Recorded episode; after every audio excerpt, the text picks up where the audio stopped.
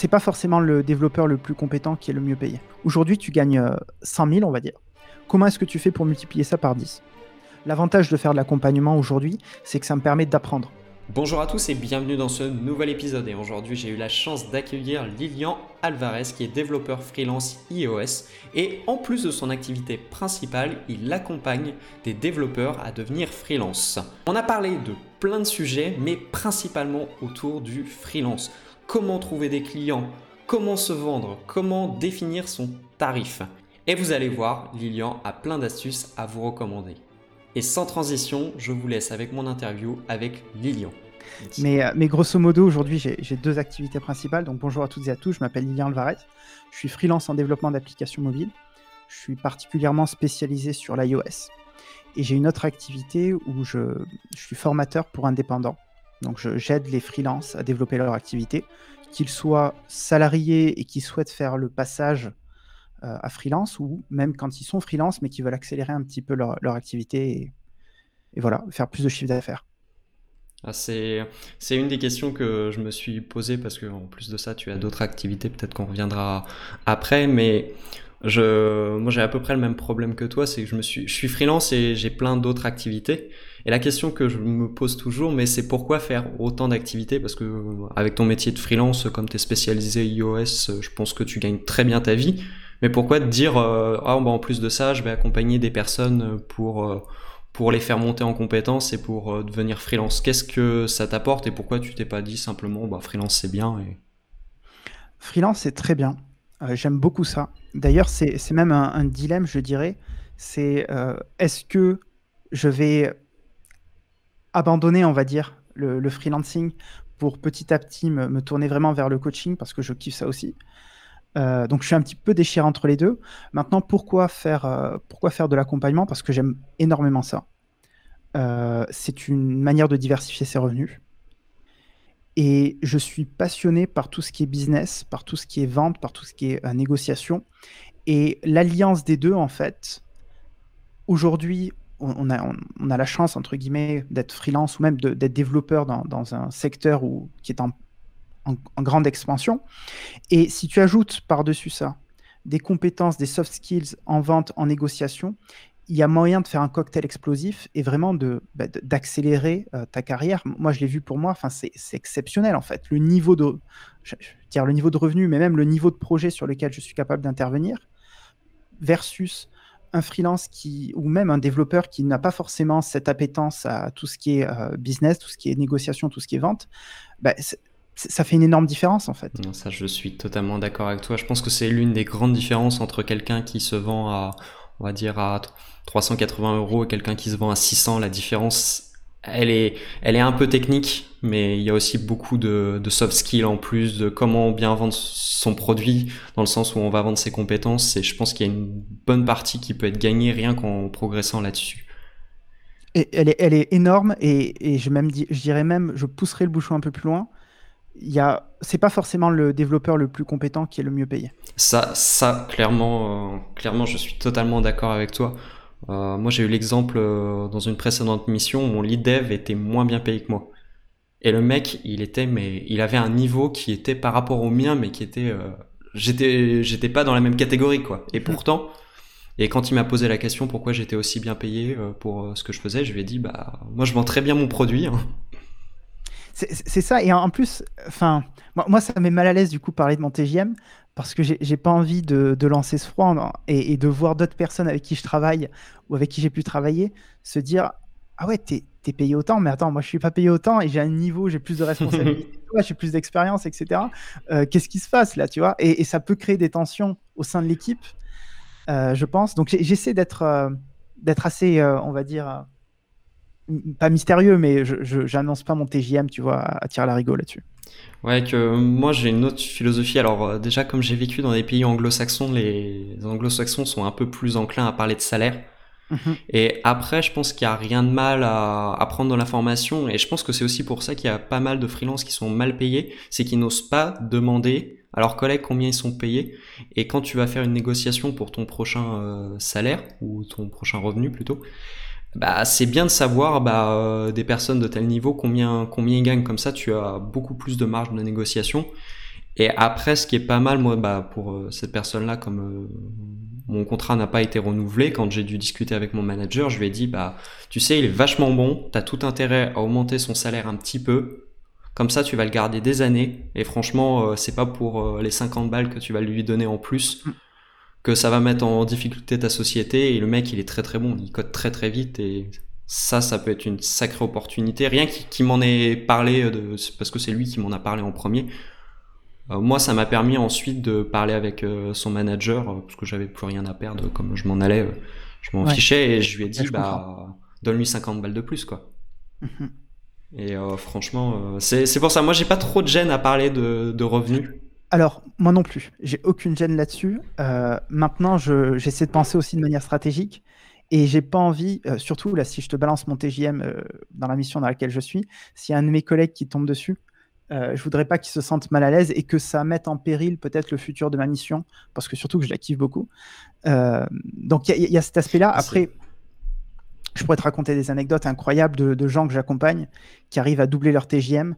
Enfin, c'est absolument dingue. Ils changent pas forcément le niveau de responsabilité. Enfin, c'est absolument incroyable le fait d'avoir une petite discussion, le fait de poser deux trois questions de plus Mm. Euh, à quel point ça peut impacter ton chiffre d'affaires et on s'en rend pas forcément compte, surtout quand on était salarié avant, où on n'était pas dans cette dynamique de négociation et, euh, et, on avait moins de, moins de marge de manœuvre en tant que salarié. Et là, en tant que freelance, c'est quand même pas la même histoire. Ah, c'est ça. Moi, j'ai une petite anecdote par rapport à ça. Moi, depuis le Covid, euh, je sais j'avais fait le calcul, j'avais gagné 46% de plus. Parce que bah, tu as les entreprises, tu as, as, plusieurs choses, parce que je pense que l'information, quand tu es freelance, il faut toujours que tu prennes de l'information sur les clients que tu as, sur l'état du marché, sur euh, qu'est-ce que tu peux négocier, qu'est-ce que tu peux pas négocier. Mais euh, moi, je l'ai vu euh, en quelques semaines, développement vu, j'ai l'impression que les entreprises, du jour au lendemain, elles, sont, elles ont lancé plein de projets, mais sans se poser la question s'il y avait assez de ressources sur tout le marché mhm. pour pouvoir satisfaire. Et c'est ça, c'est une information qui est très importante. Et moi, ça m'est déjà arrivé à des négociations de dire, bah, si vous cherchez quelqu'un d'autre, je vous souhaite bon courage. Et euh, il y a certaines personnes qui m'ont répondu euh, Oui, nous, ça fait trois mois qu'on cherche un freelance. Et là, tu te dis Ah oui, trois mois pour un freelance, normalement, trois mois, c'est pour quelqu'un en CDI. Mhm. Et j'ai de plus en plus ce cas-là où, les personnes n'arrivent même plus à recruter des CDI. Donc, euh, Ouais, non, c'est très compliqué. Hein. Enfin, mm. dans certains secteurs, évidemment. mais ouais, ouais, c'est une réalité du marché et c'est un avantage, je pense, pour, pour nous qui, qui, soient, que, qui sommes freelance, je vais y arriver, ou même des gens qui souhaitent devenir freelance, étant donné qu'il y, y, a cette demande qui est forte, je pense qu'il faut en profiter là-dessus. Mais euh, je sais pas ce que tu en penses, moi j'ai entendu une statistique euh, hier euh, à BFM Business, que en gros il y a 50% des développeurs qui qui voudraient être freelance, et quand on fait le, le calcul sur le marché, il y a que 3% des développeurs qui sont freelance. Alors, je, pense qu'il y a un petit peu cette euh, romance autour du freelancing. Tu sais, cet aspect euh, très. Euh, bah, on va être beaucoup mieux payé, on va multiplier son salaire, on va voyager autour du monde, on va kiffer, on va aller à, à Tulum, on va aller à Bali faire du surf. Et, et, je pense que, à mon avis, je peux me tromper, et probablement que c'est pas tout le monde qui pense cela, mais il y a cette vision un petit peu romancée de se dire ouais, on va, kiffer en, en, étant freelance beaucoup plus qu'en étant salarié où on est un peu enfermé.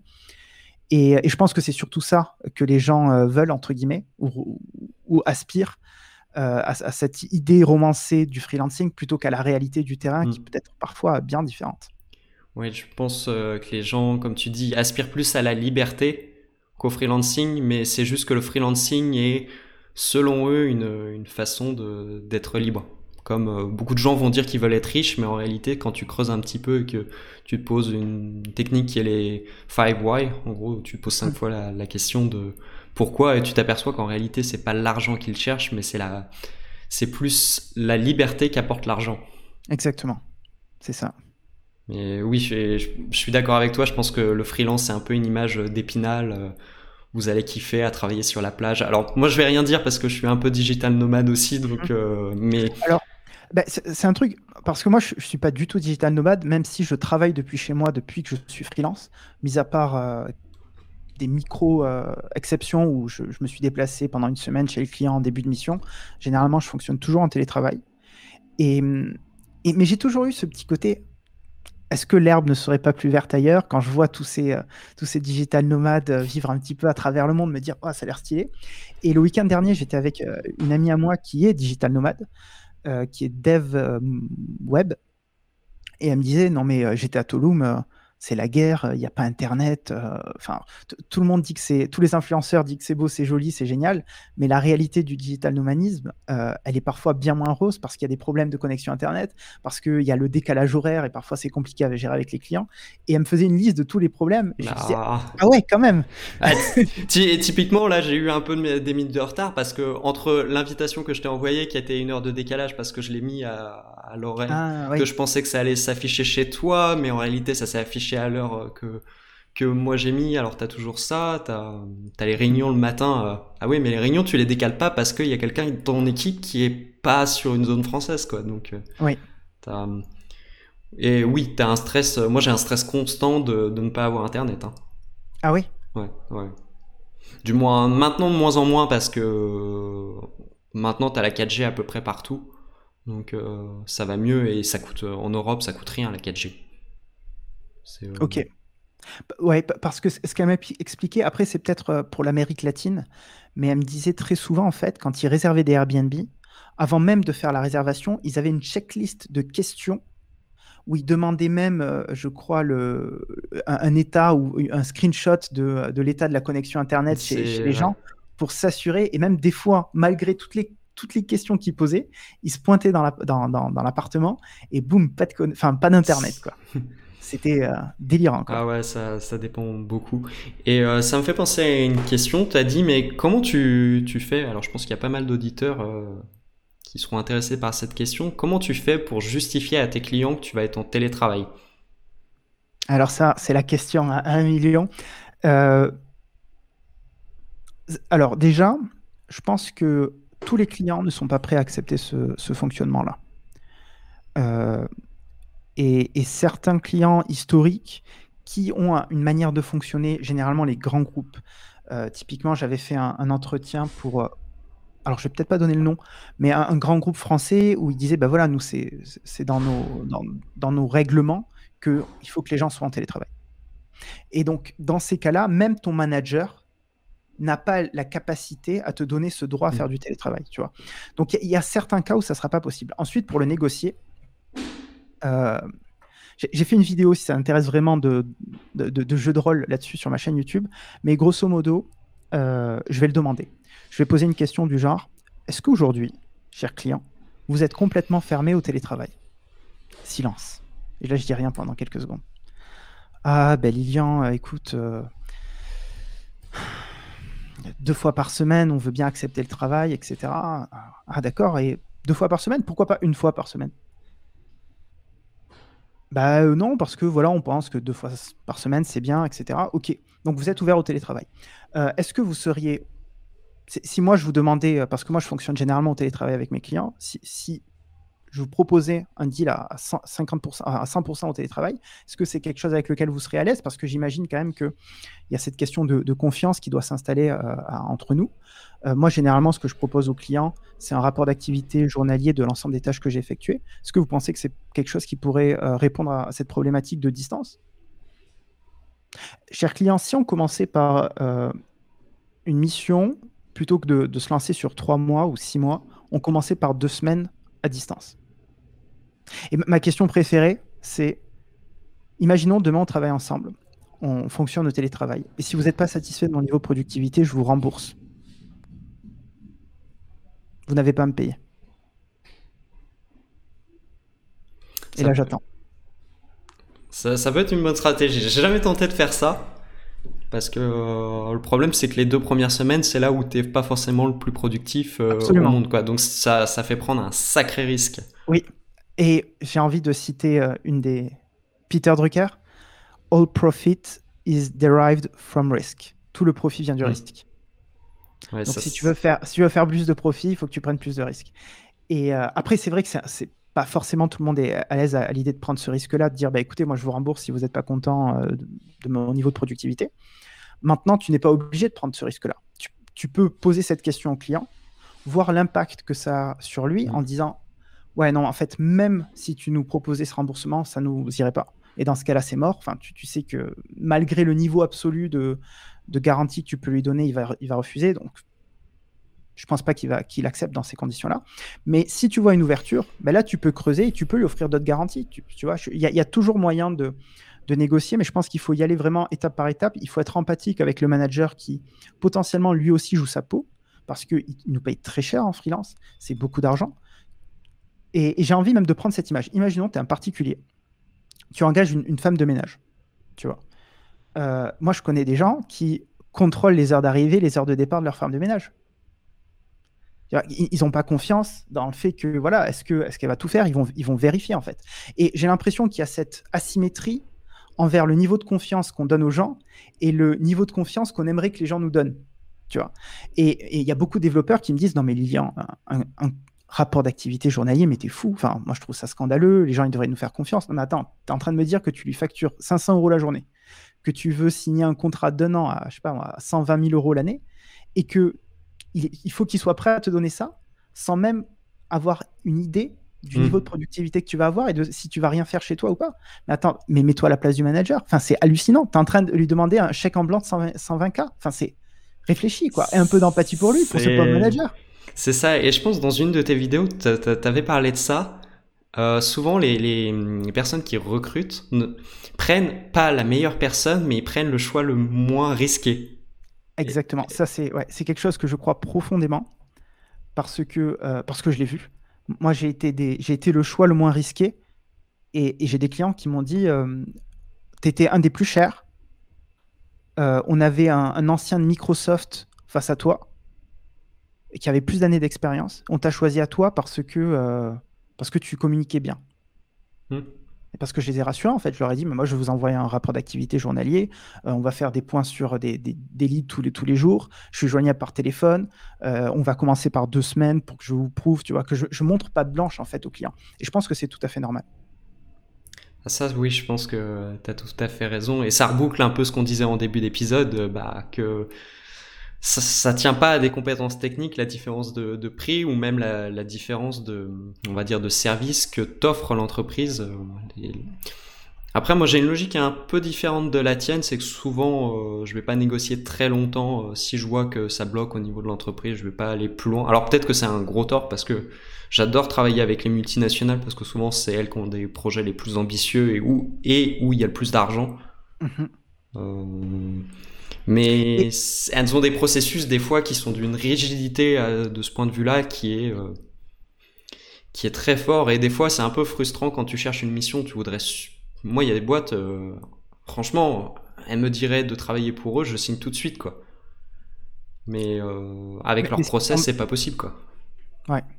Non, tu as, entièrement raison. C'est un sacrifice quelque part. Soit tu, tu, payes, tu, tu, payes tout dans la vie. Donc, euh, si tu as un haut TJM, bah, tu vas avoir peut-être un peu plus de, de, stress et on va en attendre plus de toi. Et en plus, tu vas te bosser pour un grand groupe qui va avoir mm. ses process à lui. Donc, enfin, il y, a toujours un équilibre à trouver, je pense, dans, dans chaque mission et, et c'est à chacun de déterminer euh, quel est le, le, meilleur équilibre. quoi.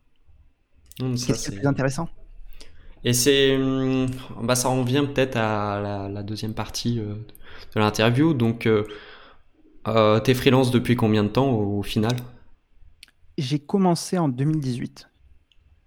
Donc euh, ça fait trois ans. Et comment tu t'es dit, t'es passé d'un mode, on va dire, un peu développeur à plus, euh, on va dire, entrepreneur ou quelqu'un qui raisonne plus en tant que va fournir ses compétences comme un service? Plutôt qu'un simple développeur qui est plus proche d'un ancien salarié euh, parce que il y a toute une euh, démarche intellectuelle de se dire bah je vais je vais apprendre des compétences de vente, je vais apprendre des compétences de négociation. C'est pas quelque chose qui est inné, surtout si tu es comme moi et que tu as euh, fait une école d'ingé où on t'apprend à coder, on t'apprend les bases de la communication et, et c'est tout quoi. c'est une très bonne question. Alors, je, pense que pour le coup, dans mon cas à moi, j'avais déjà cette appétence à, m'intéresser, notamment en école d'ingé, bizarrement, euh, à tous ces sujets-là. Euh, la négociation, c'est toujours un sujet qui m'a passionné. Euh, le management, tous ces aspects, on va dire, qui, relèvent surtout du soft skills. J'ai toujours eu cette appétence à regarder des conférences TED, etc. etc. maintenant, ta question c'était quoi? C'était comment je les ai développés ou Comment tu les as développés ou même plus loin que ça C'est comment tu t'es dit un jour je vais les développer? Parce que je connais beaucoup de gens qui n'ont pas l'envie ni l'intérêt de développer ces compétences-là. Moi, par exemple, je le vois sur ma chaîne YouTube. Si je fais une, une vidéo sur bah, euh, comment augmenter son salaire de 20%, je fais les plus mauvais scores de ma chaîne. Alors après, est-ce que les gens viennent sur ta chaîne pour ça? C'est possible après qu'il y ait une... que je sois mal positionné de, de, cette, euh, mhm. de ce point de vue-là. Euh, pour moi, cette, je t'avoue, cette question n'a pas de sens parce que c'est pourquoi est-ce que tu t'embêterais à lire un livre euh, et, prendre ton dimanche à, travailler sur ce livre-là, à le lire sur la négociation pour augmenter ton, ton, ton salaire de 5000 euros? Pour moi, elle n'a pas de sens cette question parce que c'est une évidence. Tu, vas, me dire que tu n'es pas prêt à sacrifier ton dimanche après-midi à lire un bouquin pour gagner 5000 euros de plus Mais, mais c'est ça. Non, mais, réveille-toi. Il y, y, a plein de gens qui sont pas prêts à faire ça. Il y a plein de gens qui sont pas prêts à payer 12 balles pour acheter un livre de négociation et le lire jusqu'au bout et d'essayer ce qu'il y a dedans, quoi. Donc euh, c'est pour ça que je te pose la question. Moi, j'ai eu un, game changer. Euh, c'est quand j'ai lu, par exemple, le livre la, semaine de 4 heures.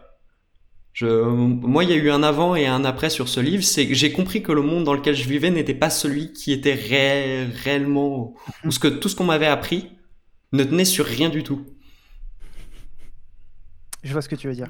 Euh, honnêtement, je pense pas qu'il y ait eu un, déclic pour moi depuis tout jeune. Je, suis, je, suis, vraiment comme ça. Je crois que j'ai raconté cette histoire qu'à l'âge de 8 ans, j'étais dans la voiture avec, euh, avec mon père et je lui ai dit euh, Papa, comment on appelle le, la personne qui, qui est le, chef dans une entreprise Et il m'a dit le PDG.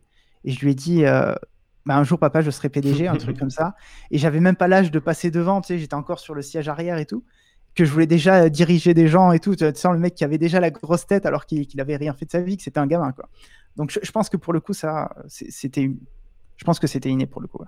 Ouais, c'est une envie d'aller plus loin, d'essayer de, de, pousser un peu dans toutes les directions et voir jusqu'où tu peux aller. Carrément, toujours plus haut, toujours plus fort, c'est ma mm. devise. Et donc comment après ça, ça s'est fait que tu as développé ces compétences et que maintenant tu aides des personnes à développer elles-mêmes ces, ces compétences? En fait, je le faisais déjà. Euh, pour les gens qui m'entourent, mes potes, en fait, je suis incapable, je, ne peux pas m'empêcher de conseiller les gens, même quand ils me demandent rien. Il suffit que j'ai un pote dans une soirée qui dise le mot négociation, et je vais être sur lui, je vais pas le lâcher, quoi. Et, euh, par exemple, je sais pas, j'ai un pote qui bosse dans une pizzeria. Il m'a dit ouais, euh, je vais négocier mon, augmentation de salaire. Et je lui dis, ah ouais, d'accord, et comment ça se passe? Explique-moi et tout. Et, il me dit, ouais, ben en fait, il y a des grilles, etc. Je lui dis, mais oublie les grilles, c'est une manipulation pour, pour, te, pour te limiter dans ce que tu vas demander. Mmh. Euh, il faut que tu ailles chercher une offre concurrente, il faut que tu leur mettes la pression, etc.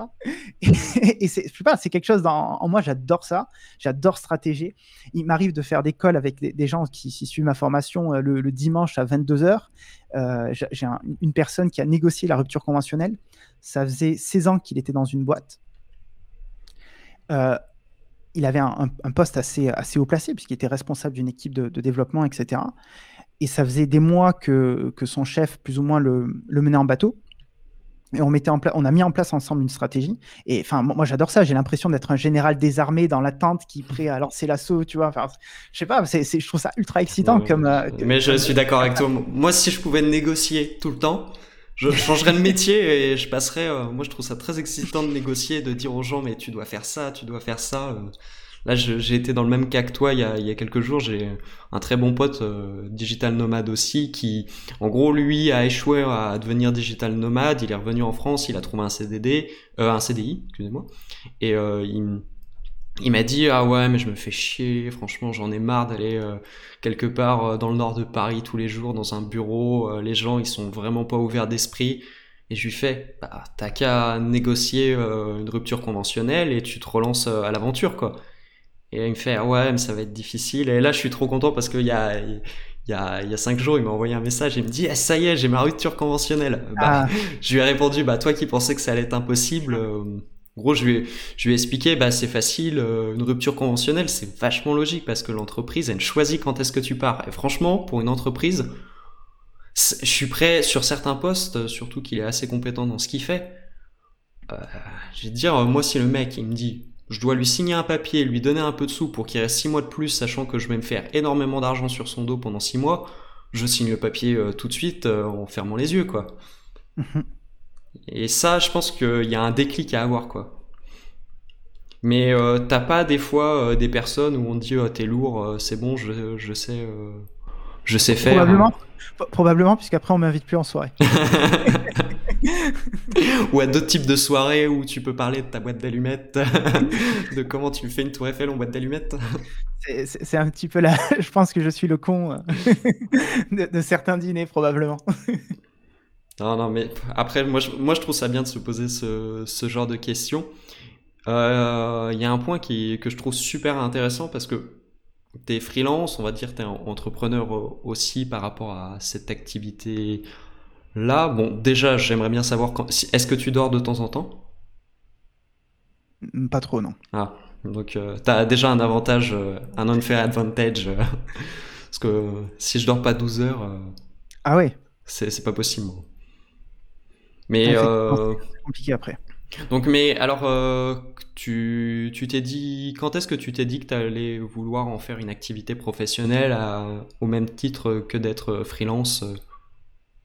Alors, j'ai eu une, une réflexion très business. Je me suis posé la question, comment est-ce que je peux faire pour augmenter, pour faire x10 sur mon chiffre d'affaires? Donc c'est de l'ordre du million si je fais bien le... Ouais, à, peu près le même TGM. Donc là, on, était à peu près à ça, et je me suis dit, ok, comment tu fais un million de CA par an? Et, euh, et j'ai pas vu de stratégie pour y arriver en freelance. Chose que j'ai découverte récemment en plus. On pourra en parler si tu veux. Euh, mais là, je suis en train de travailler justement pour faire un million en freelance. Alors, c'est très loin, c'est un objectif très long terme. Je ne dis pas que je suis très très loin de faire un million en freelance euh, en ce moment. Euh, mais c'est un, un, état d'esprit, en fait. C'est l'idée de te dire OK, aujourd'hui, tu gagnes 100 000, on va dire. Comment est-ce que tu fais pour multiplier ça par 10 ah ben, Tu dis OK, moi, je me vends en TGM à 500 euros, 550 euros la journée. Ben, comment est-ce que tu vas multiplier pas ça? C'est pas possible, en fait. Tu peux pas te vendre 5000 euros la journée c'est ça, c'est que tu peux pas, ou soit tu deviens une agence de recrutement ou carrément une agence web. Ouais, en fait, pardon, je, vais préciser parce que ça, ça, peut. Quand je dis je peux pas me vendre 5000 euros la journée, je dis pas que c'est impossible de gagner 5000 euros par jour. Ce que je dis, c'est que aujourd'hui, si moi, il y a un client qui tape à ma porte et qui me dit euh, Lilian, je cherche un freelance iOS euh, pour rejoindre telle équipe et quel est ton TGM Je lui dis c'est 5000 euros. Euh, il, va rigoler copieusement parce que mes concurrents, peut-être que les, meilleurs, ils sont à 800, allez, 700, 750 euros la, journée. Donc ça n'aurait pas de sens en fait du point de vue du marché, puisque moi, je peux dire n'importe quel prix, mais il y, a une réalité économique mmh. de laquelle je ne peux pas m'affranchir. Et donc je me suis dit, ok, bah, ça va forcément passer par la formation parce que la formation est scalable beaucoup plus facilement. Ça, je, suis d'accord avec toi, mais comme toi, tu, offres une, proposition de coaching, au final, tu arrives à peu près à la même logique, c'est qu'à un moment ou un autre, ton temps n'est pas extensible. Absolument, et, j'ai augmenté un petit peu mon taux horaire, je pense, avec la formation. Euh, et je, vais, je suis en train de travailler sur des modules parce qu'aujourd'hui, j'ai beaucoup de coaching, mais j'ai aussi des, cours vidéo, des fiches récap, etc. au sein de ma formation. Et là, je suis en train de réfléchir à créer des packs euh, qui répondent à une problématique donnée. Tu prenais l'exemple de ton, euh, de ton ami tout à l'heure qui souhaitait euh, négocier sa rupture conventionnelle. Bah, je vais faire un pack, une négociation rupture conventionnelle, dans lequel il n'y aura pas d'accompagnement ou dans lequel les gens pourront en supplément acheter une heure d'accompagnement, par exemple. Et je vais faire plusieurs packs comme ça. je pense notamment à rupture conventionnelle, génération de leads, euh, vente et négociation. Ça, c'est les trois premiers packs qui vont, euh, qui vont arriver. Euh, et ceux-là n'auront aucun accompagnement. L'avantage de faire de l'accompagnement aujourd'hui, c'est que ça me permet d'apprendre. Mmh. C'est-à-dire que moi, j'ai une expérience du freelancing, même si je parle avec beaucoup de freelance, le cours que je vais en, tirer, même si je me nourris de beaucoup, beaucoup de livres et beaucoup d'autres formateurs, etc., ça va rester limité. Alors que si je prends, si j'accompagne, là, j'accompagne un peu plus d'une vingtaine de personnes, eh ben, je, discute avec eux régulièrement, je comprends de mieux en mieux leurs problématiques, je vois ce qui marche, je vois ce qui marche moins. Euh, eh ben, je vais pouvoir en extraire, je pense, un cours qui va être beaucoup plus pertinent et dans lequel je peux me détacher d'un accompagnement tout en permettant aux gens qui vont le suivre d'avoir des résultats exceptionnels. C'est mon objectif, on va dire là, à, moyen terme. Oui, donc euh, C'est tu, tu veux transformer ton activité, euh, ton activité progressivement vers de l'accompagnement ou à rester euh, freelance euh, en même temps ou pas? Ouais, je, pense que je vais faire les deux parce que je pense pas avoir, je pense pas avoir fini d'apprendre des choses en, en tant que freelance. Non seulement sur, sur le plan technique, c'est une évidence. Sur le plan business, je pensais assez peu humblement que, que j'avais atteint le top niveau. Et en fait, je me suis rendu compte que non, puisque quand j'ai regardé certains de, nos collègues américains et que je voyais qu'il y en a qui faisaient 2000 euros de l'heure euh, en faisant de la prestation de service, je me suis dit, euh, en fait, j'ai rien compris. Il y, a- quelque chose que j'ai loupé. Je, n'ai pas tous les paramètres euh, à ma connaissance aujourd'hui. Parce que moi, je suis loin d'être à 2000 euros de l'heure. Et donc, je me suis dit, OK, en fait, il y, a- quand même des niveaux au-dessus dont je n'avais pas encore la- la connaissance, la perception, parce que je ne savais pas que ça existait. Et, et c'est quelque chose vers lequel je suis en train de tendre et que j'essaye de tendre aujourd'hui. D'accord, tu essaies de, vraiment pousser, bah, un peu comme tu disais en début d'interview, tu essaies toujours de pousser euh, les, boutons le plus loin, le plus loin possible pour voir à quel endroit euh, tu peux arriver. Alors moi je trouve ça super parce que c'est à peu près j'ai à peu près le même mindset que toi, c'est que dès que je vois une difficulté, bah mon but c'est d'essayer de la grappiller, grappiller, grappiller, grappiller, et je m'aperçois qu'au bout d'un moment, ben entre ce que tu pensais au départ et ce que tu es capable de faire, tu t'aperçois que tu vis dans un monde qui est totalement imaginaire et qui est décorrélé de la réalité, quoi. Mais Ouais, le, incroyable. le, le truc, c'est qu'il faut vraiment que tu cherches, tu cherches, tu cherches, tu cherches, tu cherches, tu cherches. Et moi, je m'en suis aperçu en négociation, mais tu, tu testes plein de trucs. Moi, ça m'arrive assez fréquemment euh, quand je négocie avec les gens de prendre des entretiens. Je me fiche de savoir avec qui je vais travailler. Juste, je fais l'entretien rien que pour voir les questions qu'on me pose, pour voir comment les gens vont réagir. euh. Et c'est toujours un exercice, quoi. Et c'est vachement dur de, de progresser en négociation sans rien qu'en lisant des livres. Il faut expérimenter, il n'y a pas le choix. Mm. Expérimenter, ou ce que je fais euh, beaucoup et qui marche très très bien avec mes, mes étudiants, c'est des jeux de rôle. Mm. C'est, on, on va vraiment, parce que ils vont suivre le cours, ils vont se faire une image dans leur tête de euh, comment la conversation va se dérouler. Mais si on ne se met pas face à la réalité, parce que moi je joue toujours le, le, le- le pire manager, le pire client, pour les préparer à tout, on va dire au pire, entre guillemets, parce que si tu es préparé au pire, ben là tu seras vraiment préparé. Et il y a toujours, ils vont toujours dire une petite bêtise, ou ils vont se louper, ou tu vois. Alors, c'est jamais parfait, mais, euh, mais du coup, en faisant, quelque part, on apprend et, et c'est comme ça qu'on Mm. progresse, quoi. Ça fait partie du jeu, c'est comme ça. Il y a même des choses au bout d'un moment que tu finis par intégrer et même plus te rendre compte que tu les, tu les fais. Euh, Moi, je le vois quand je, naturel. je, je négocie, j'ai lu des trucs dans des bouquins, je pensais ne jamais les utiliser et quand je regarde ce que je fais, mais c'est purement de l'application euh, de ces bouquins-là. C'est que rien que de comprendre bah, les différents points de vue, de dire que, de chercher des, des alternatives, de dire aux personnes, bah voilà, vous avez, vous avez moi qui est une alternative. Si je m'en vais de la discussion, qu'est-ce qui se passe? Et de- rien que d'expliquer que t'es peut-être le meilleur choix ou le seul choix, des fois ça arrive même d'être le seul choix, c'est que la personne peut pas te dire non. Et ça, c'est des choses qu'on lit assez facilement dans un livre de négociation, euh, de chercher des alternatives ou de voir quelles sont les alternatives de l'autre. Absolument. Euh, et euh, moi une question que, qui m'a intéressé, c'est que tu as, monté cette activité-là. Déjà, comment tu as fait pour avoir tes premiers clients? Comment comment une personne un peu random, euh, sortie de nulle part, fait euh, pour dire en fait euh, je je fais une formation de pour devenir euh, freelance quoi parce qu'il y a plein de gens qui font ça et quand tu les écoutes parler, tu fais oui. Alors euh, la réalité est tout autre. Euh, Comment tu crées de la légitimité auprès de tes clients Alors, il y, a- il y a deux questions de- Mm. quand tu, que tu poser. Il y a la, la première qui est de comment est-ce que j'ai fait ce switch euh, de je propose et comment est-ce que je trouve mon premier client et comment est-ce que euh, je bâtis ma légitimité. Mm. Ok, commençons par la première. Encore que les deux sont, sont, sont c'est- liés. hein. C'est assez lié, oui. C'est que Ouais, ouais. je pense même, euh, on pourrait inverser parce que c'est difficile de bâtir de la légitimité ou de la reconnaissance euh, d'autres personnes. Ou de la confiance, créer de la confiance plutôt. Euh, je pense que le, le premier niveau, c'est que je suis freelance.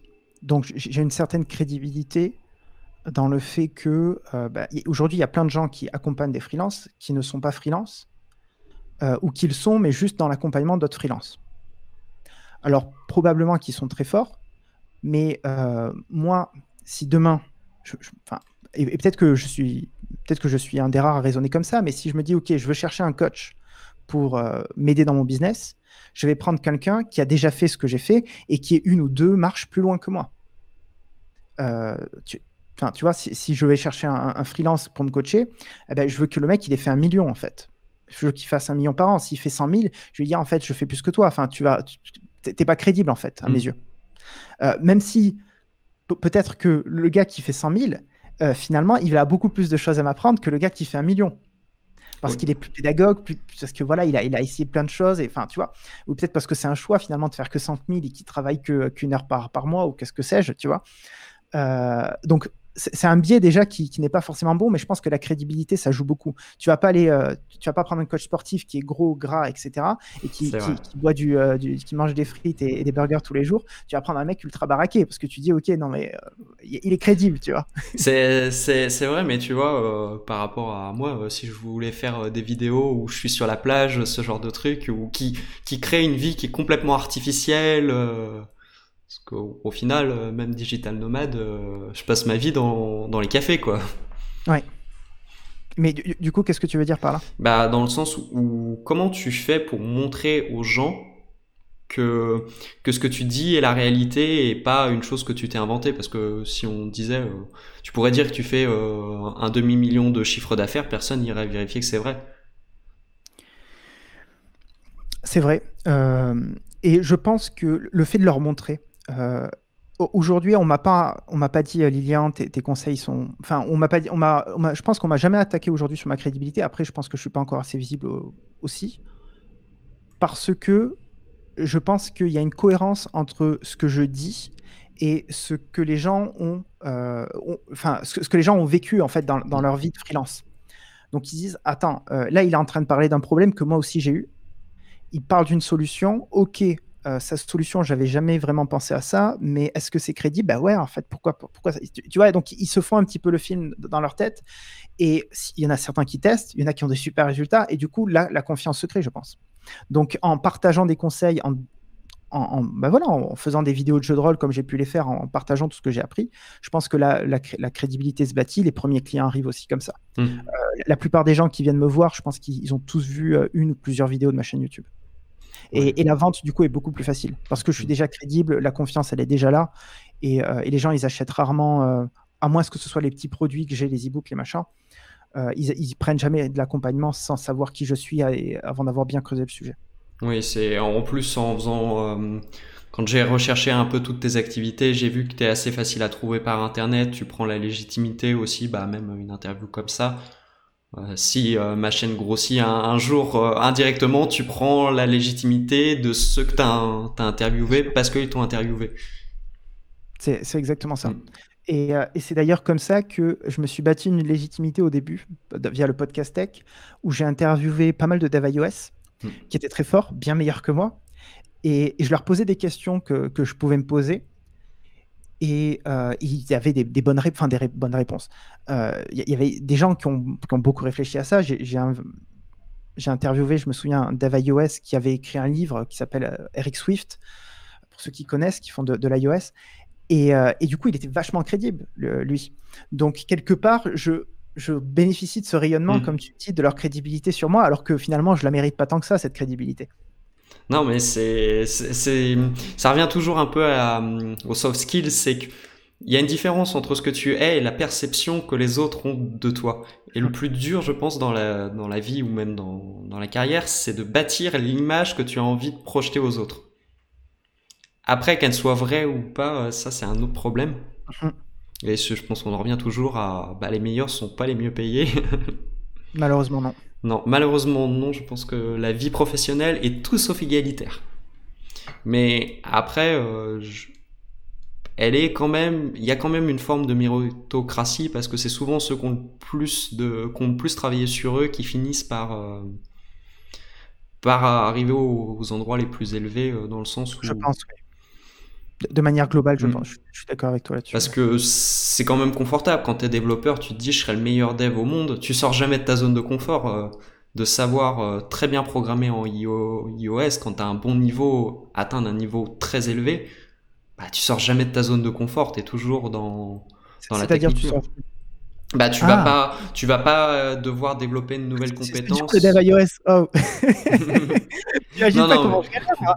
non, non, je pense que je ne critique absolument pas le fait euh, d'être très bon en iOS. On en a besoin. Je pense que le nombre d'applications que. Non, non, ce, que je veux dire, non, mais je, je- je te taquine, mais euh, je, je comprends là où tu veux en venir, dans le sens où quand tu restes dans la technique, c'est pas comme si tu t'intéressais au business, qui est un champ finalement qui est Hmm. complètement différent, et donc là, tu sortirais de ta zone de confort. Ce, que je voulais dire, c'est que progresser techniquement de manière continue euh, est quelque chose de, de difficile, tu vois, mine de rien, tu, tu sors de ta zone de confort, quoi.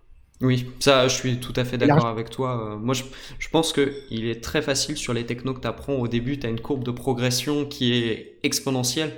Mais moi, je vois euh, sur la, la techno qui est plus euh, vue. Et tu t'aperçois que de progresser, quand tu atteins un certain niveau, de progresser de 1%, le pourcent coûte de plus en plus cher. Et ça nécessite de travailler sur des projets de plus en plus complexes. euh, C'est mais c'est exactement ça, je le vois en ce moment, euh, puisque je travaille chez Carrefour. Et, euh, et j'ai pris une sacrée claque parce qu'on est en, en clean architecture. Alors, je sais pas si, si tu es familier non, avec moi, la ça clean me dit rien du tout, ce genre de... c'est une manière de, de structurer bah, ton, c'est un, pattern, un design pattern architectural de ton application. Donc, c'est une manière de structurer ton code qui est très, très découpé. Euh, on, est vraiment à l'extrême au niveau du principe euh, solide, euh, donc du single responsibility. Enfin, chaque couche a une responsabilité unique. Euh, principe de responsabilité unique, c'est ça. Et, et au début, j'avais pas l'habitude de travailler avec ce type d'architecture très découpée. Et donc, bah, c'est pas évident, quoi. La, la courbe d'apprentissage Mhm. était ardue. Et par contre, je trouve ça super intéressant parce que euh, parce que je vois toujours qu'il y a toujours des choses à apprendre et quelque part ce challenge euh, rend les choses euh, intéressantes en tout cas pour, moi. Ouais. C'est c'est ça l'avantage de la technique, c'est que c'est un monde qui est infini et tu pourras apprendre toute ta vie. Mais hum, ce que je voulais dire par là, c'est que des fois, rester dans la technique, c'est bien, mais d'aller voir un petit peu ailleurs, voir d'autres domaines, ça nécessite un effort pour certaines personnes qui est gigantesque. Parce que de passer de la technique, qui est quand même une discipline où tu es seul en développement, à la négociation ou à la prise de parole, euh, la prise de parole en public, bah là tu te prends une sacrée claque au début et c'est très compliqué de te dire euh, bah, je suis développeur, pourquoi je vais m'embêter à développer ce genre de compétences qui me serviront mais de façon un peu abstraite? Mais je, pense que c'est un vrai sujet et je pense que les gens ont, ont pas tort en fait là-dessus. C'est-à-dire que pourquoi t'embêter à, à, à développer des compétences orales, euh, des compétences en vente, des compétences en négociation. Il y en a qui sont très contents avec leur salaire et leur petite augmentation de, de 5% par an, et ils n'ont pas envie euh, de passer du temps là-dessus. Ils préfèrent jouer aux jeux vidéo, lire des livres euh, de, de science-fiction ou que sais-je. Et, et je veux dire, bah, très bien, moi je, peux, je suis... J'ai aucun problème avec ces gens-là. Je suis pas en essa- j'ai- Mon objectif, c'est pas d'essayer de convertir tout le monde à, à absolument devenir des, des as de la négociation ou vraiment de, de s'intéresser à ça comme des, de, de manière avide. Je veux dire, euh, c'est j'ai aucun problème avec ça, ok quoi. Ah oui, c'est c'est- peut-être une différence. Moi je suis plus évangéliste euh, dans le sens où, où je pense que les gens vivent dans, dans un monde qui n'existe pas et que un peu euh, qu'il faut ouvrir euh, les perspectives à beaucoup de gens, mais il y, a- il y a beaucoup de gens qui ne veulent pas les voir. Moi, mon film préféré, ça reste Matrix. Et Mhm. euh, Morpheus dit une phrase, c'est que la plupart des, des gens ne veulent pas voir que le monde ne fonc- fonctionne à un problème. Et qu'il y a juste une, un certain, une certaine partie de la population qui va se rendre compte que quelque chose cloche ou que quelque chose peut être amélioré. Mais c'est... Bon, c'est, je pense que c'est plus philosophique, euh, on s'éloigne un, un petit peu du, du sujet. Non, mais c'est vrai. Euh, au, au début, j'avais un petit peu du mal avec ça, euh, mais maintenant, honnêtement, euh, je veux dire, ça, ça, me- ça me touche pas plus que ça. Je, je comprends. Je, je- je peux entendre que les, les gens n'aient pas envie de, de creuser certains sujets et préfèrent s'amuser ou utiliser leur temps autrement, quoi. Mm. Mais tu vois, moi, ce qui, ce qui me gêne toujours dans ce genre de raisonnement, moi, j'ai souvent travaillé avec des gens qui étaient plus âgés que moi et qui avaient des, des enfants. Et la plupart m'ont presque dit qu'ils ne voyaient pas leur- leurs enfants grandir. C'est-à-dire? C'est dans le sens où bah, ils travaillaient trop ou euh, ils passaient pas de temps à- avec eux. Et t'as envie de leur dire, mais prends un bouquin, un bouquin pour mieux gérer ton temps, pour euh, faire du freelancing. Euh, Je connais certains freelances qui n'ont pas choisi le freelancing pour se faire un maximum euh, d'argent, mais uniquement parce qu'ils ont compris que ça serait une opportunité de passer plus de temps avec leurs proches, parce qu'ils pourraient travailler 4 jours par semaine au lieu de 5 pour les mêmes revenus, et ils disent que ce temps-là qu'ils ont une journée en plus avec, un, avec leurs enfants bah, a plus de valeur que tout l'argent qu'ils pourraient gagner ou, et que ça leur rapporte beaucoup plus de bonheur et s'ils se centralisent plus sur le bonheur que peut acquérir, qu'ils peuvent acquérir en tant que freelance que euh, les aspects un peu pécuniers, un peu consuméristes. Euh. Mais ils ont fait quand même l'effort intellectuel de se dire qu'ils avaient un problème et ils ont voulu le résoudre. Je sais pas si toi, dans les personnes que tu, tu coaches, tu as ce genre de, profil où le, freelancing est vu comme une opportunité de passer plus de temps avec ses proches ou sur des projets personnels. Euh, oui, mais c'est plus à long terme, je pense. En, tout cas pour ceux qui débutent. C'est-à-dire que j'ai un discours quand même euh, assez réaliste, je pense, sur la transition freelance, euh, salarié freelance. Généralement, c'est difficile. Il va falloir travailler plus déjà pour suivre les cours de la formation, pour commencer à chercher des missions, pour avoir ce changement de posture quelque part de salarié à une posture plus freelance, plus commerciale, plus gestionnaire d'entreprise, chef d'entreprise quelque part. Euh, donc il y, a toujours ce, ce, passage un peu plus difficile, mais après c'est vrai que sur le long terme, eh ben, on va avoir plus la main sur l'organisation de son temps et passer plus de temps, moins de temps à travailler. Et j'en ai quelques-uns, ouais, qui, euh, se disent, ok, bon, là, je, viens de trouver ma première mission de six mois, je vais travailler à temps plein, mais dès que je peux, euh, je fais du 4-5e. Euh, ou, même je, vais monter un projet SaaS sur le côté où je vais prendre, je vais bosser pendant six mois, je vais prendre trois mois de vacances sur lesquels je vais bosser sur un projet SaaS pour me créer des revenus passifs, etc., etc. Donc ouais, je pense qu'il y, a beaucoup de freelances qui sont dans cette dynamique-là de vouloir lancer d'autres projets. Mm. Et finalement, le, fait d'être freelance, c'est pas c'est pas une fin, mais c'est plus un moyen pour, pour vivre d'autres choses, et, etc. Mm. Tu viens de dire une chose intéressante et j'aimerais bien avoir ton point de vue sur le fait que euh, moi je pense que être freelance, c'est pas une fin en soi, c'est pas un objectif à, à atteindre, c'est juste une étape. C'est quoi l'étape d'après? Bah, après, je pense que l'étape d'après, c'est chacun qui doit la déterminer, mais je connais personne, aucun freelance qui m'a dit, bah, moi, mon rêve, c'est d'être freelance. C'est toujours je veux être freelance pour quelque chose. Hmm. C'est euh, par exemple moi je, c'est pour ça que je t'interviewe un petit peu aussi. J'aimerais bien avoir un business model qui ressemble un peu au tien ou ou faire euh, ce que tu disais un, micro SaaS ou un nano SaaS. Donc euh, ou créer une agence, tu vois. Mais là pour l'instant, moi je suis un, peu plus jeune en tant que freelance que toi. moi je suis toujours en phase de découverte active parce que j'aime bien tester un maximum de choses, mais je pense que dans 5-6 ans, euh, j'aurais fait le tour de tout ce que j'aurais envie de découvrir ou que j'aurais la capacité de découvrir. D'accord. Donc, quelque part, tu vois le fait d'être freelance comme une étape dans ta carrière dans laquelle tu n'as pas envie d'être. C'est-à-dire que, ce que je veux dire par là, il y, a des freelances qui, qui, vont dire, moi, je vais être freelance pour passer plus de temps avec ma famille. Mm je vais être freelance pour euh, faire ci, faire ça, pour lancer d'autres projets, etc. Mais qui vont rester freelance quand même toute leur vie. Euh, tu vois, même si la raison qui les motivait à, être freelance, c'était de passer plus de temps avec leur famille, ça va être, on va dire, la dernière étape, entre guillemets, de leur mmh. carrière. Bah, tu en connais de ce genre de profil? Parce que moi, la plupart des profils que je connais euh, qui ont été freelance, euh, ils ont arrêté parce que bah, soit c'était trop dur, soit administrativement c'était trop compliqué, soit au bout d'un certain âge ils ont plus envie de courir après les clients, après les impayés, après euh, tous les désagréments de la, vie de freelance et qui préfèrent soit monter une entreprise, une entreprise au sens euh, on va dire un peu plus noble du terme, même si je pense qu'être freelance c'est une entreprise. Très noble d'être freelance. oui c'est noble aussi, mais disons qu'à l'heure actuelle je, je, je, trouve que le discours est très orienté. Alors, ouais, j'ai monté ma start-up ma mm. start-up qui vit à, à coup de levée de fonds, plutôt que des personnes comme nous qui gagnons très très bien notre vie et qui vivons très correctement, mais qui créons de la richesse rien qu'avec nos propres compétences, sans avoir des, ambitions démesurées.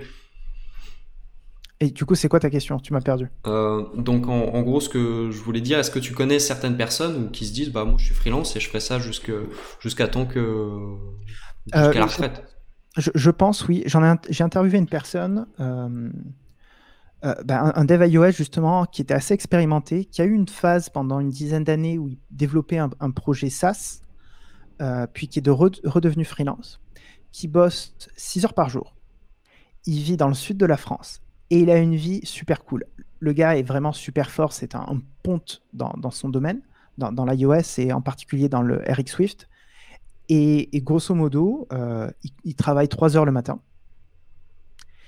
il, va faire sa petite natation, son roller euh, entre midi et deux, euh, il, va, kiffer, il va manger au bord de la plage, etc. Puis il va bosser trois heures l'après-midi. Et puis après, il va refaire un peu de sport, etc. Et c'est à ça que sa vie ressemble. Et il est, j'ai discuté avec lui, il a l'air super heureux, super épanoui dans sa vie. Et il n'a pas envie de faire plus. Et quand il y a un nouveau client qui vient, il me dit Écoute, moi je travaille que 6 heures par jour, si tu n'es pas content, c'est pareil, on ne travaille pas ensemble. Et, je pense que voilà, c'est comme ça qu'il voit le, reste de sa vie. Il n'y a pas forcément une ambition démesurée ou de, faire d'autres choses derrière. Mais le fait d'avoir trouvé cet équilibre, finalement, et ce qui, je pense, lui convient à lui, il est très heureux comme ça. Et je pense qu'il restera euh, sur ce fonctionnement, euh, à mon avis, très longtemps. Mmh. Et toi, toi, si on revient à ton ambition, tu as dit qu'au départ, tu voulais devenir euh, CEO. T'en es où de ces plans-là Ou de ton million d'euros? Je, le suis. Du million d'euros, un petit peu loin encore. je suis en train de beaucoup travailler là-dessus sur. Euh, alors, je, vais, je vais recontextualiser. Donc, je, disais tout à l'heure que je me suis, euh, j'ai suivi quelques interviews d'une chaîne américaine qui s'appelle The Future, euh, qui est gérée par un, monsieur qui s'appelle Chris Do. Il a géré une agence aux États-Unis de, design.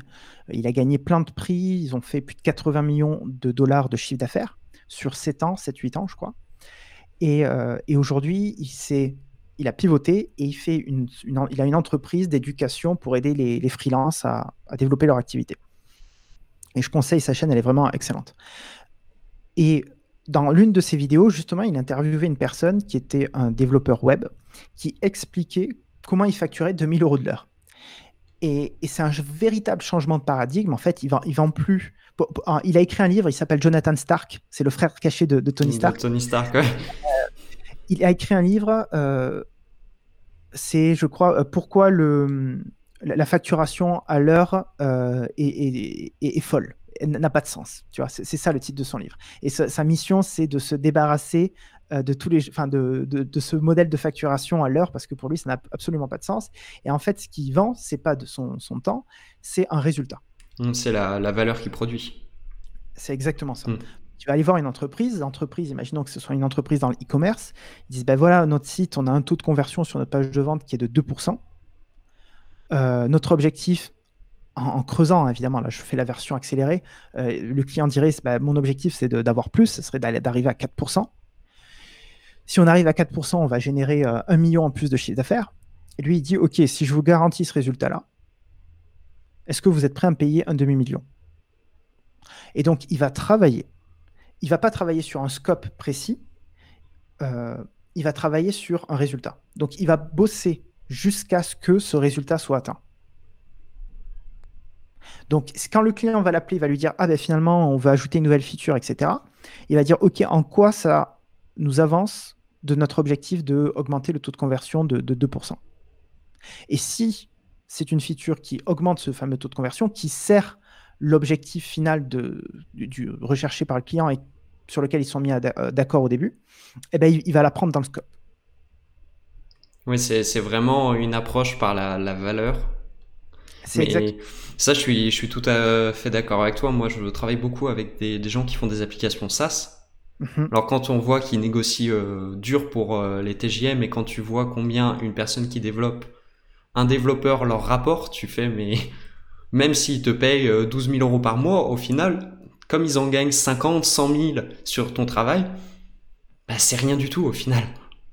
C'est ce que tu gagnes est très faible par rapport à eux ce qu'ils vont gagner quoi. Et en gros le, changement de paradigme c'est de dire qu'au lieu d'être payé à l'heure ou à la journée, c'est de dire bah je prends une partie de la valeur. C'est ça, une partie de la valeur que tu vas créer et du coup, tu t'engages finalement à créer cette valeur. Si tu ne la crées pas, ça veut dire quoi quand tu t'engages C'est une garantie. C'est-à-dire que tu n'es pas payé mm. ou tu rembourses le client si tu n'atteins pas le résultat. Donc le niveau de risque, il, est beaucoup plus haut lorsque tu mm. factures la valeur. C'est pour ça que tu gagnes beaucoup plus d'argent. Euh, Peter Drucker, encore une fois, tout le profit vient du risque. Mm. Donc euh, tu prends plus de risques, eh ben, tu, vas, tu vas demander plus de valeur. Évidemment, il faut que le client soit d'accord.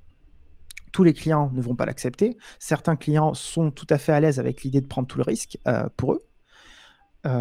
et d'autres vont, vont accepter d'en donner une partie et d'en donner une partie aussi des, donner une partie du coup des bénéfices. Et tu as déjà réussi à mettre en place ce genre d'approche? Parce que moi, je, alors j'ai peut-être une vision un peu biaisée de la, on va dire du, des entreprises françaises au niveau, euh, au niveau, on va dire tout ce qui est un peu exotique. Euh, on est quand même très très loin quand je vois le télétravail qui a mis des années avant d'arriver. Il a fallu une crise mondiale pour que ça arrive.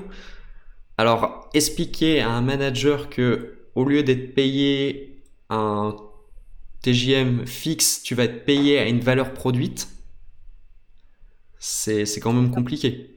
C'est impossible. Euh, d'ailleurs, s'il y a quelqu'un qui arrive à le faire et qui écoute le, podcast, je veux bien qu'il m'envoie un message. Je suis pas payé très cher pour qu'il me dise comment il a fait. Moi aussi.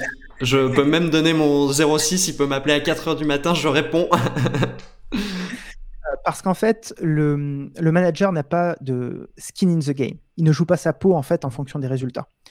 Euh, et, généralement, les managers ont un budget donné. Et s'ils n'atteignent pas certains résultats dans le cadre qui a été défini par euh, leurs supérieurs, euh, eh ben, ils vont se faire éjecter ou ils vont pas avoir leur augmentation.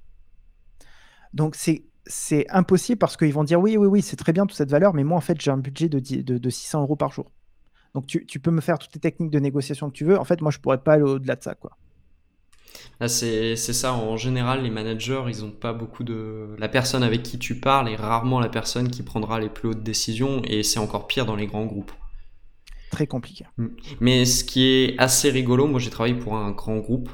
Euh, je tairai le nom, mais bon, c'est un très grand groupe euh, qui vend du logiciel informatique. Et beaucoup de licences, euh, je savais que les produits n'avaient pas de prix. C'était qu'en gros, ils allaient négocier, ils allaient dire ce logiciel-là, ça, ça résout un problème. Combien vous coûte ce problème-là? Et on va prendre 10% de la valeur qui a été produite grâce au logiciel. Et en général, ils signaient les contrats dans l'heure.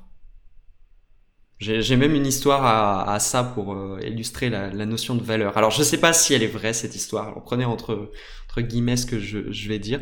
C'est euh, un, autre groupe euh, pour qui on travaillait a dit bah nous on a tel problème. Ça nous coûte 1 million d'euros par mois euh, parce que votre logiciel ne fait pas cette fonctionnalité-là. On voudrait vous développer cette fonctionnalité-là. Le commercial a pris au téléphone, il a dit bah ok bah ça va vous coûter, on va vous le facturer à 1 million 500 000. Donc le, commercial il a appelé l'équipe en charge du produit et a dit euh, bah voilà nous on voudrait euh, développer cette nouvelle fonctionnalité. Combien de temps à ton équipe il faudrait pour le faire? Il dit oh t'en fais pas dans deux heures j'ai fini, je, te, rappelle quand j'ai fini. Et euh, bon, ça a pris, la légende veut que ça ait pris 4 heures. Et ça a été facturé à 1 million, 1 million et demi, euh, 1 million et demi. Et en gros, le client était pas prêt à payer le temps de développement, mais était prêt à payer pour le problème que ça allait résoudre. Et tu t'aperçois, à l'heure, ça fait euh, plus de 300 000 euros de l'heure, quoi. C'est hallucinant. Mais en, fait, le client, quelque part, il s'en moque du temps que tu travailles, puisque mmh. lui, il ne paie pas ton, enfin, il ne paie pas ton temps. Enfin, même s'il paie ton temps, dans certains cas, il paie les résultats et les conséquences du temps que tu vas passer chez lui. Donc, euh, moi, ça me paraît, euh, ça me paraît logique, ton histoire. Enfin, ça me. Alors, elle, est extraordinaire parce que c'est le, ratio est, démentiel. Mais, euh, sur le papier, je suis sûr que l'entreprise était très contente. Hmm. Mais ils ont gagné beaucoup d'argent aussi dans l'histoire. Hmm. Mais c'est cher. C'est pas démentiel dans le secteur industriel de parler en millions. Euh, construire un avion, euh, c'est 50 millions le simple avion, donc un million, c'est c'est pas grand chose quoi.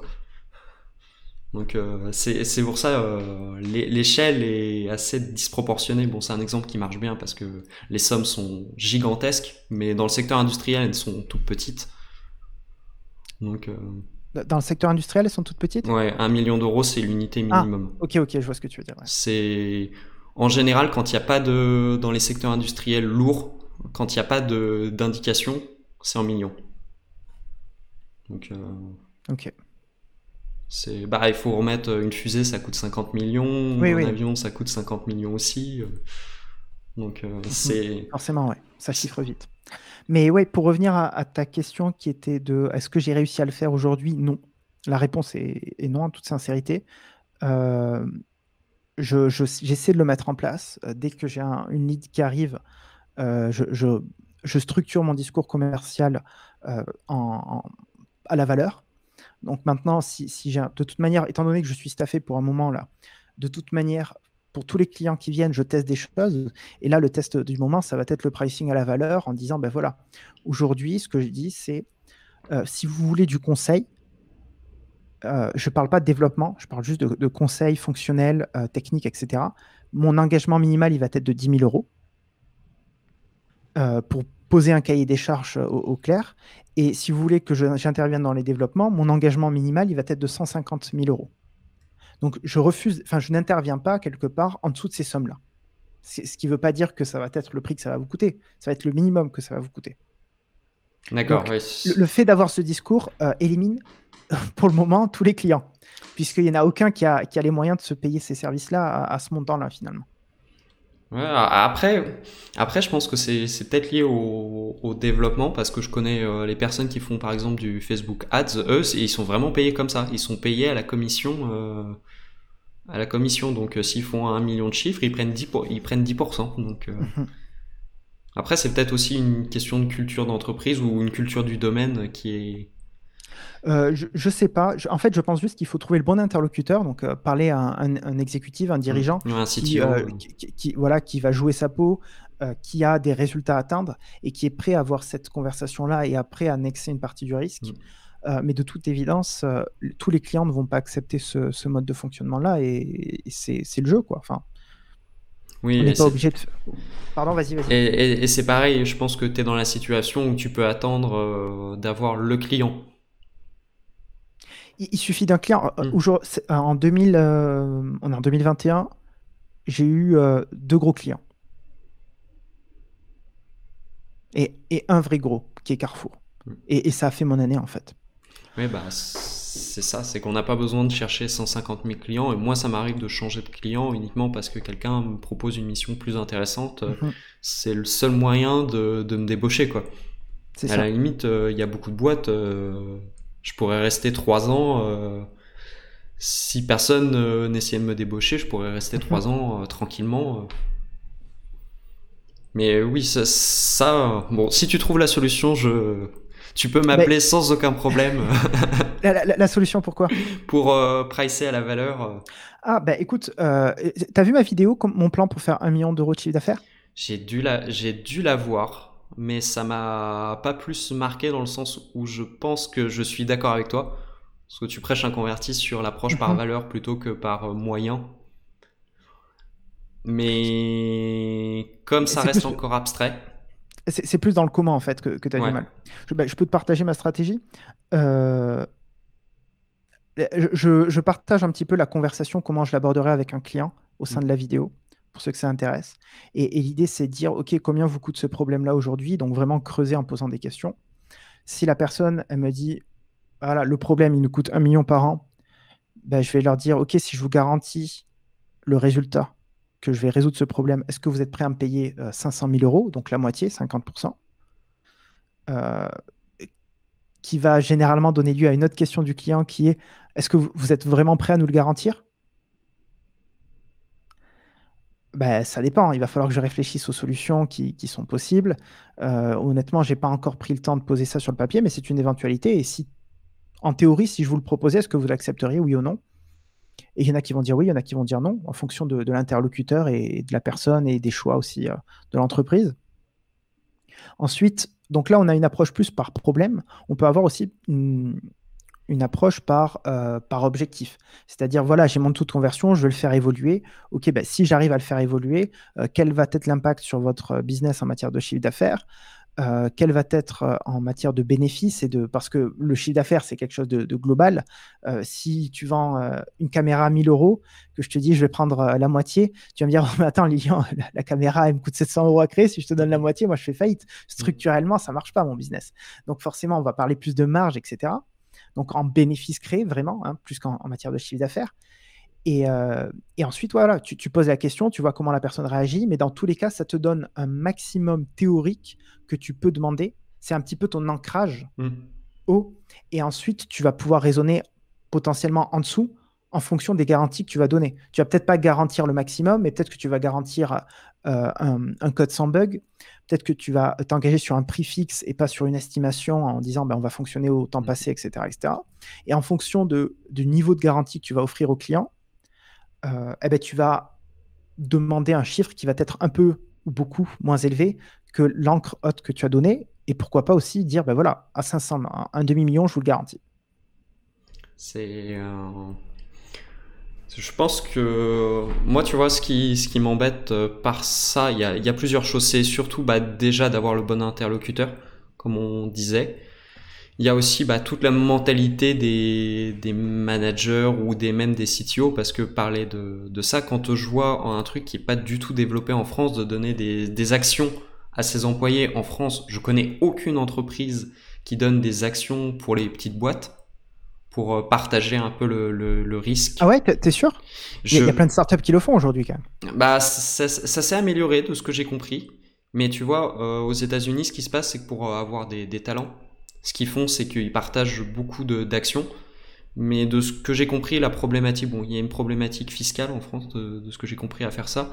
Mais il y a aussi quand tu veux revendre ta boîte ou faire rentrer des, actionnaires, des actionnaires en plus, c'est toujours un peu compliqué. Euh, c'est toujours un peu compliqué. La, valeur est détenue toujours par les mêmes personnes au final. Euh, ok.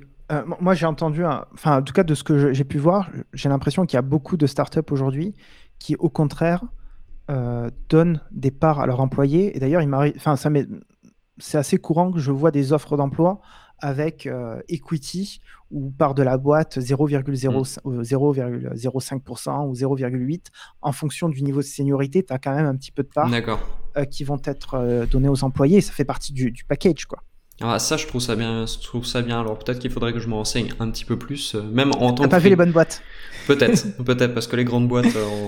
non, les grandes boîtes, c'est rare. C'est très très rare. Ou c'est, il faut vraiment que tu fasses quelque chose d'exceptionnel. Mais ouais, pour revenir à ta question de comment trouver le bon mon interlocuteur, euh, je pense que c'est lui en fait qui doit te trouver. Mm. Euh, alors j'exagère un peu, euh, mais typiquement, qui est cette personne Généralement, ça va être un, C, ça va être au, C-level, C-level comme disent les Américains, c'est-à-dire CMO, donc directeur de marketing, directeur technique, le, le, dirigeant de la boîte directement je pense que je targeterai les boîtes qui font plus de 10 voire 100 millions de chiffre d'affaires par an, ce qui réduit le, scope finalement des entreprises avec lesquelles je travaillerai. Euh, moi, je me concentrerai surtout sur des boîtes dans l'e-commerce aujourd'hui parce que le, calcul de la valeur ajoutée va hmm. être beaucoup plus facile que, euh, que dans d'autres cas. Euh, et j'ai pas envie, enfin, c'est déjà difficile comme système, donc je vais essayer de me simplifier la vie. La première marche, ça va être l'e-commerce. et ensuite, je pense que si tu rédiges un bon petit document, du genre euh, comment augmenter le taux de conversion sur euh, une application mobile, dans mon cas, euh, e-commerce, tu écris un, joli article là-dessus et tu targetes les exécutives de, des grosses boîtes sur LinkedIn qui sont dans l'e-commerce, je suis sûr que tu peux récupérer quelques emails, quelques numéros de téléphone et, et potentiellement derrière des, leads si ton, ton, article est pertinent, évidemment, et qu'ils reconnaissent ton niveau d'expertise parce qu'ils ont appris quelque chose en le lisant, eh ben, je pense que tu peux trouver des, premières, euh, des premiers prospects comme ça. Et la deuxième stratégie, je pense, c'est de manière beaucoup plus directe, c'est euh, de cibler, de faire une liste d'entreprises de, qui, potentiellement pourraient être intéressées par ce type de service, d'ajouter ces dirigeants sur LinkedIn et de créer une relation de confiance en mmh. interagissant avec leurs posts, leur etc., etc. Et, euh, et voilà, de, voir s'il y a une opportunité. Notamment, moi, ce que j'aime bien regarder, c'est les postes qu'ils ont ouverts. Parce que les postes qu'ouvre une boîte, ça te donne beaucoup d'insights sur leur stratégie interne si tu vois beaucoup de développeurs qui sont recrutés, ah ben il y, a, un objectif de logiciel. C'est comme ça que je crois Elon Musk avait découvert que, euh, ou son équipe probablement, que Apple euh, travaillait sur les voitures autonomes.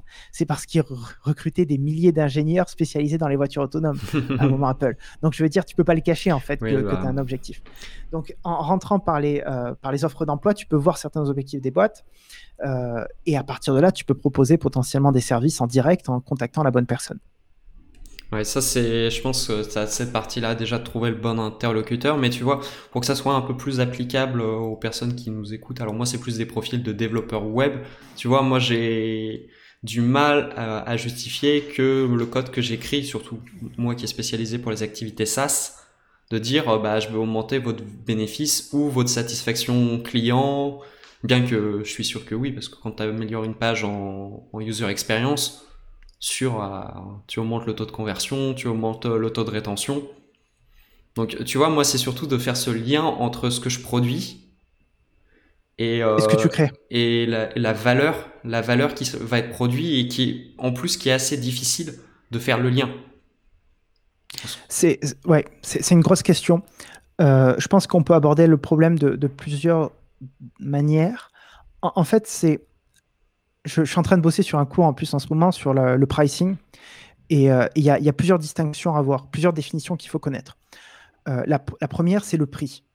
Le prix d'une prestation, c'est moi freelance qui le décide. Mon TGM, c'est moi qui le décide. Mm. Moi, je te dis, bah, mon TGM, c'est tant. Alors, évidemment, il va y avoir une négociation, mais c'est moi qui vais décider le prix de mon TGM. La valeur que je vais créer pour le client, c'est pas moi qui l'a créé. Enfin, c'est pas moi qui l'a choisi. C'est le client. Si aujourd'hui, cet iPhone, j'ai 1200 euros pour, pour, pour l'acheter, c'est pas moi qui ai décidé qu'il valait 1200 euros. C'est Apple qui a dit bah, cet iPhone-là, euh, on va le vendre 1200 euros. Si tu veux l'acheter, tu l'achètes. Si tu veux pas l'acheter, tu l'achètes pas. Certains me traitent de pigeon parce que j'achète euh, du, Apple à 1200 balles. Euh, moi, je, vois beaucoup de valeur là-dedans. Tu vois. Donc, j'estime que la valeur de ce téléphone, cet iPhone à 1200 euros, elle est supérieure. Sinon, je ne mettrais pas 1200 euros dedans. Supérieure ou équivalente. Et je pense que c'est quelque chose qu'il faut comprendre, c'est que c'est pas nous qui décidons de la valeur de notre prestation, c'est le client. Et c'est dans l'entretien et, même au cours de la mission que tu vas découvrir, et en posant des questions, que tu découvres la valeur que tu apportes au client. En lui demandant, non mais attends, tu vas me dire que tu es prêt à dépenser 600 euros par jour pour que je travaille pour toi, mais euh, pourquoi en fait C'est beaucoup d'argent? Pourquoi est-ce que tu payerais autant pour travailler, euh, enfin pour m'embaucher?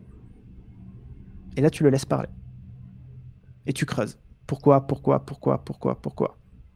Ah, c'est pas mal comme. J'avais jamais pensé à poser la question pourquoi les gens étaient prêts à me payer aussi cher, même si indirectement je pense savoir la, la réponse, mais je suis pas sûr à 100% que la réponse soit ça.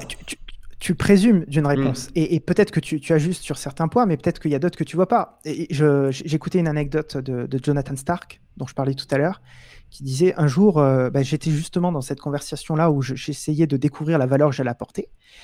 Et, euh, il dit à un moment, je ne trouvais pas en fait. Et je lui dis, mais je comprends pas pourquoi est-ce que vous me payerez à moi autant plutôt qu'à quelqu'un d'autre. Je, ne comprends pas en fait quelle est la valeur que je vous apporte là parce que ça n'a pas de sens pour moi. Expliquez-moi, monsieur le client, qu'est-ce qui ferait que vous travaillerez avec moi alors que je suis aussi cher? Euh, Je comprends pas. Par rapport aux bénéfices business que vous obtiendrez. Et il dit là, le mec m'explique qu'en fait, euh, tous les soirs, il travaille super tard et que sa femme euh, va demander le divorce s'il continue. Donc en fait, la valeur qu'il était en train de créer, c'était pas du business, c'était le sauvetage du, mariage du mec. Hmm. C'est qu'en gros, il répartissait la, charge. Et oui, c'est pas forcément totalement, euh, totalement rationnel. C'est vrai que moi, j'ai ah, j'ai souvent un biais. J'ai souvent un biais de dire que tout est, qui est rationnel.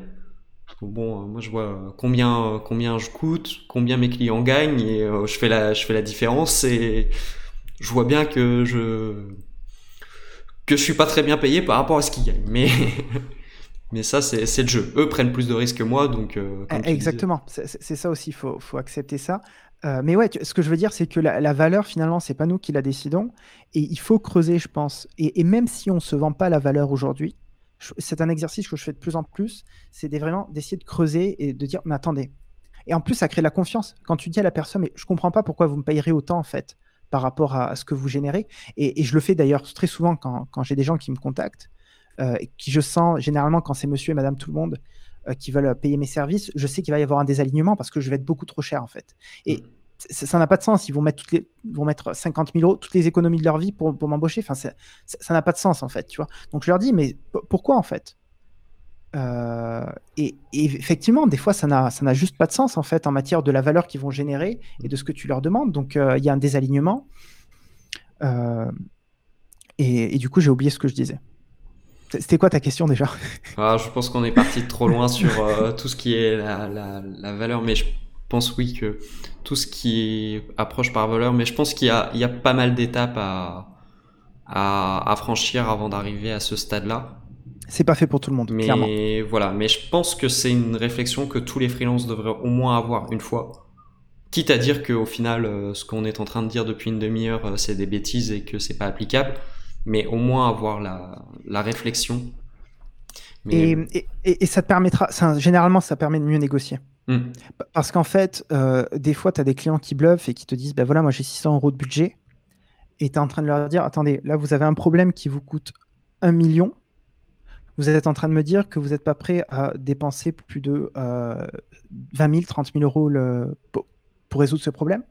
Vous n'avez pas l'impression qu'il y a un, un désalignement, mmh. cher client? Vous cherchez un taux de, de, un taux de quoi? Un taux de rentabilité de, de 50 000 vous, vous, connaissez beaucoup d'investissements, vous, qui, qui, rapportent 50 000% de taux de rentabilité? Parce que moi, ça, ça m'intéresserait.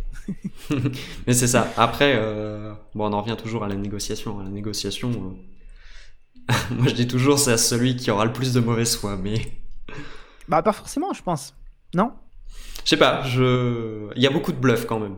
Où il y a des trucs que tu dis pas, il y a des trucs que tu, tu enjolives. Mm. C'est. c'est bon. Moi, je vois toujours la négociation comme un, peu de... un coup de poker. Et même euh, définir de la, de la valeur, c'est aussi une forme de, de, poker parce que peut-être que la personne va te dire euh, Non, mais on lui a dit ça, mais au final, c'est le double que ça va nous rapporter. Euh, donc euh, après, c'est toute une question de confiance. Euh, il faut pas dépasser les. Alors, euh, il faut être en capacité de mesurer l'impact mm. euh, qu'on va avoir sur l'entreprise. Donc, tu vois, si, je reprends ton exemple et si le client te, te ment, en fait, il va pas vraiment pouvoir te mentir parce que euh, le taux de conversion et, et le chiffre d'affaires, il faut que tu sois en capacité de le surveiller en tant que développeur mm. puisque ton, puisque ton objectif, c'est d'atteindre un certain pourcentage. Je ne m'engagerai jamais sur quelque chose que je ne peux pas euh, contrôler. contrôler. Parce que sinon, je, je, suis un esclave du client, il peut me raconter ce qu'il veut et je travaillerai ad vitam aeternam gratuitement pour lui. Mm. Ça, oui, je pense que ça doit faire des contrats aussi plus compliqués à mettre en place, ce, ce genre de truc. Mais je pense que c'est un objectif qui est à atteindre. Euh, je pense que c'est quand même vachement intéressant. Euh, là, je vois, je vois que l'heure tourne un, un, petit peu. Et je pense que ça sera une bonne façon de, de conclure. Euh, moi, tu vois, je, je, trouve que ce qu'on a dit est super intéressant. Si euh, certains de nos interlocuteurs veulent aller creuser euh, plus loin, qu'est-ce que tu nous conseillerais D'aller voir ma chaîne YouTube, Lilian Alvarez. Ah, ça, moi, je, je confirme. C'est pour ça que je t'ai contacté. Moi, je... même si je suis pas d'accord avec tout ce que tu dis. Ah ouais? Avec quoi t'es pas d'accord Bah, sur plus les, les approches que tu as. Mais je pense que c'est pas au sens où je suis pas d'accord, c'est que c'est pas ma, c'est pas ma, mon comportement naturel, donc c'est. C'est-à-dire lesquels par exemple? Bah, Tu vois, toi, tu as une approche qui est beaucoup plus empathique que, avec le client? que moi, avec le client. Que moi, j'ai une approche qui est beaucoup plus rationnelle. C'est-à-dire? C'est euh, dans un exemple en tête? Ouais, bah moi que je raisonne souvent, euh, bah, arriver à des, de la valeur, tu vois, où moi j'ai du mal à comprendre qu'on prenne pas le choix le plus le, le, meilleur choix, mais celui qui est le moins risqué. Tu vois, ça c'est une chose que j'ai du mal à. Ah, tu, tu penses pas que ce soit le cas, que les clients choisissent si, si, le... si, si, si, si, clairement, je pense que tu as raison sur ça. Mais tu vois, c'est, il y a une différence entre les conseils que tu donnes et ceux que j'ai envie d'appliquer. C'est, okay.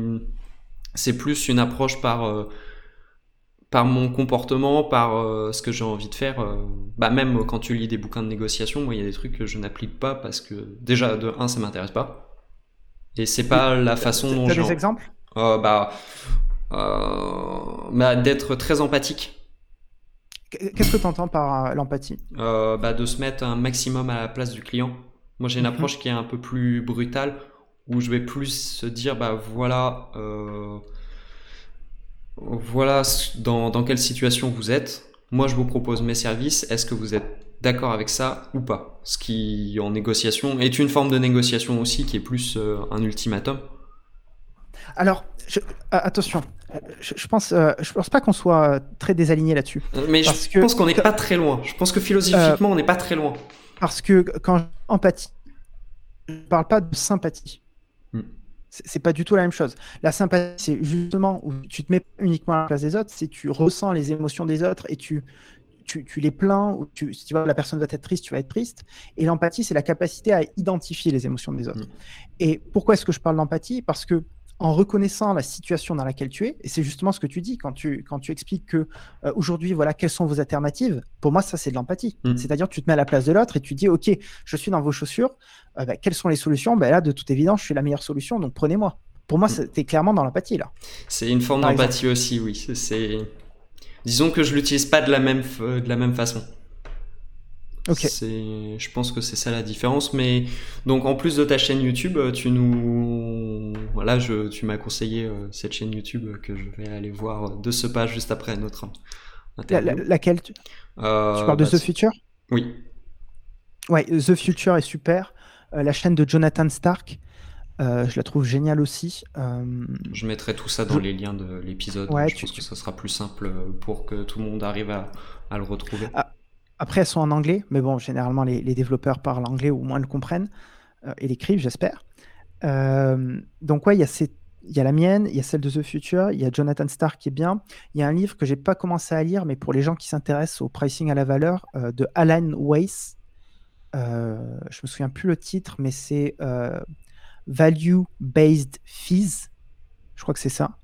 Et Alan Weiss, c'est un petit peu le, le père fondateur du consulting aux États-Unis, euh, notamment avec le pricing à la valeur. Bah, c'est ce que je mettrai, je mettrai tout dans les liens de l'épisode. Et euh, pour conclure, euh, si on se reparlait dans 5-6 ans, tu aimerais bien arriver à quel point? J'en ai aucune idée.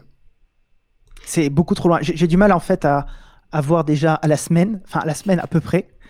Donc dans, dans 5-6 ans, je t'avoue que Ouais. j'en ai aucune idée. Il faut pas me Ah. lancer là-dessus, sinon on va refaire un deuxième épisode juste après qu'est-ce que je fais dans 3 ans. Je- franchement, j'en ai aucune idée. Euh, je sais pas. À tous les coups, je serais marié, j'aurais quatre enfants et j'arrêterais de travailler, tu vois. Euh, je- je- franchement, je sais pas. Je, je, je te dis, j'ai du mal déjà à me fixer. La, Non, la mais- semaine, je vois à peu près, euh, tu vois, l'année et encore des fois ça change. Euh, et franchement, j'ai du mal à, me projeter sur le long terme, même s'il y a une direction dans laquelle je veux aller, évidemment. Je continue à développer mes activités, à faire des choses qui, me passionnent, comme, ce que je fais aujourd'hui. Après, euh, où j'en serai dans cinq ans,